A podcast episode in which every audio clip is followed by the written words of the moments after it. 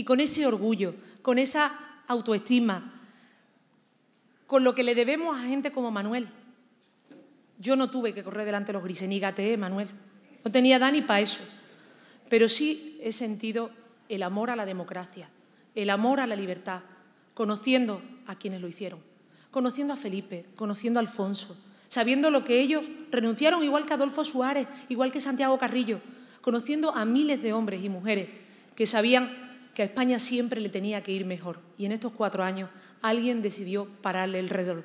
Le demos cuerda todos al reloj y el 20 de diciembre que la historia empiece de nuevo. Ánimo y adelante, compañeros y compañeras.